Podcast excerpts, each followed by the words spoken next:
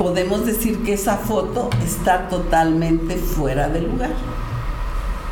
También para los que leyeron la nota y los que lo van a leer se van a poder percatar que en el cuerpo de la nota, en lo que ahí se platica, no se me menciona para nada.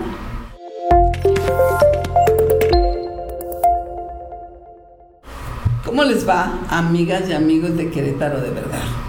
Pues les platico que el lunes 14 de este mes salí en la primera plana del periódico Plaza de Armas, en un titular que dice, INE multa a Morena Querétaro. Y mi foto ahí pegadita, como si su servidora tuviera algo que ver con el asunto. Al respecto, les comunico, yo no tengo que ver nada con la administración de Morena, mucho menos con la administración de Morena Querétaro, y menos aún con la contabilidad que se lleve en Morena Querétaro. Entonces, no hay ninguna razón para que a mí me vinculen con una foto ahí. Podemos decir que esa foto está totalmente fuera de lugar. También para los que leyeron la nota y los que lo van a leer se van a poder percatar que en el cuerpo de la nota, en lo que ahí se platica, no se me menciona para nada. Y no se me menciona porque no tengo nada que ver con ese asunto. Por tanto, fue indebido, no fue correcto que el periódico utilizara mi imagen de esa manera.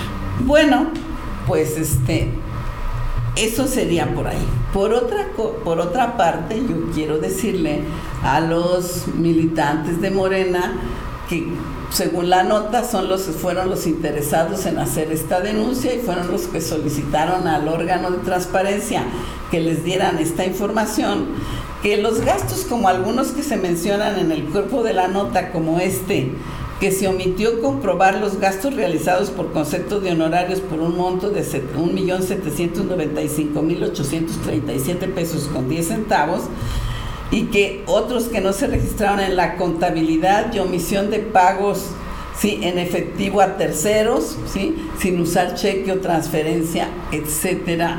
Esto no nos está hablando de multas, nos está hablando de remanentes. Esto quiere decir que los partidos tienen dinero público y que lo que gastan tiene que hacerlo en los términos de ley y para el objeto del partido político y para los gastos propios del partido.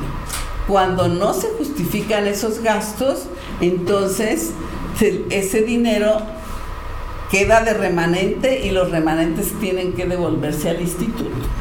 Y esos, y esos dineros son los que hoy suman las cantidades de que se está hablando en la nota y que deben de devolverse al instituto, al órgano electoral correspondiente, tendrá que devolverse.